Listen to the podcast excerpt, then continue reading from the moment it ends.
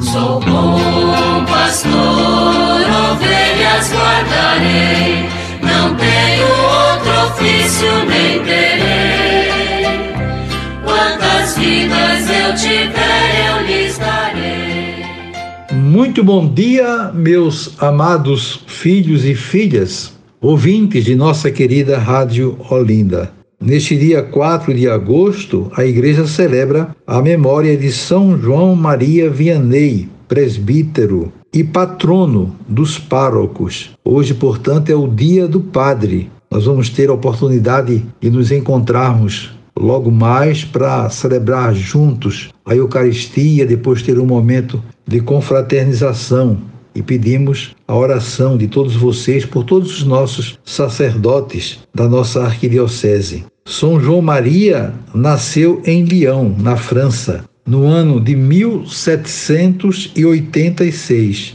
Depois de superar muitas dificuldades, pôde ser ordenado sacerdote, tendo-lhe sido confiada a paróquia de As, na diocese de Beve. O santo nela promoveu admiravelmente a vida cristã através de uma pregação eficaz, com a mortificação, a oração e a caridade. Revelou especiais qualidades na administração do sacramento da penitência. Por isso, acorriam fiéis de todas as partes para receber os santos conselhos que dava. Morreu em 1859.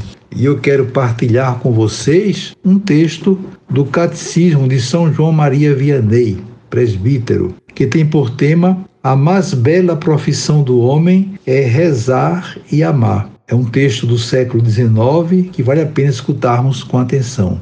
Prestai atenção, meus filhinhos. O tesouro do cristão não está na terra, mas no céu.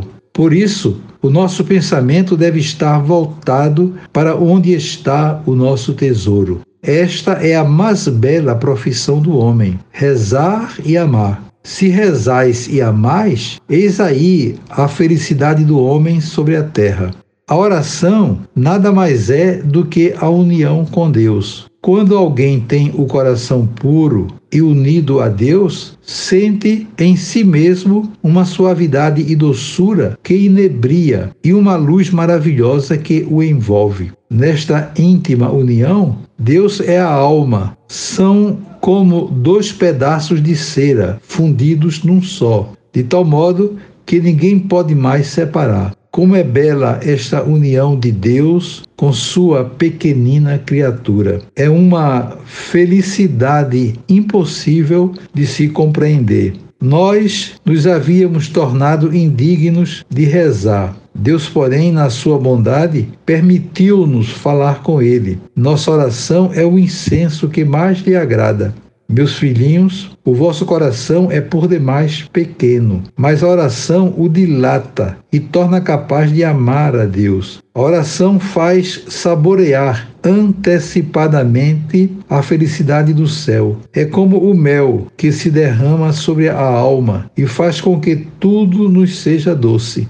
Na oração bem feita, os sofrimentos desaparecem, como a neve que se derrete sob os raios do sol. Outro benefício que nos é dado pela oração o tempo passa tão depressa e com tanta satisfação para o homem que nem se percebe sua duração. Escutai, certa vez, quando eu era pároco em Bresse, tive que percorrer grandes distâncias para substituir quase todos os meus colegas que estavam doentes. Nessas intermináveis caminhadas, rezava ao bom Senhor e podeis crer, o tempo não me parecia longo. Há pessoas que mergulham profundamente na oração, como peixes na água, porque estão inteiramente entregues a Deus. Não há divisões em seus corações. Oh, como eu amo estas almas generosas! São Francisco de Assis e Santa Clara viam Nosso Senhor e conversavam com ele do mesmo modo como nós conversamos uns com os outros. Nós, ao invés, quantas vezes entramos na igreja sem saber o que iremos pedir. E, no entanto, sempre que vamos ter com alguém, sabemos perfeitamente o motivo por que vamos. Até mesmo pessoas que parecem falar com Deus deste modo. Só tenho duas palavras para vos dizer e logo ficar livre de vós. Muitas vezes penso nisto. Quando vamos adorar a Deus, podemos alcançar tudo o que desejamos se o pedirmos com fé viva e coração puro. Desejo a todos vocês um dia maravilhoso. Amanhã, se Deus quiser, voltaremos a nos encontrar e sobre todos e todas venham as bênçãos do Pai, do Filho e do Espírito Santo. Amém. Sou bom pastor, ovelhas guardarei, não tenho outro ofício eu tiver.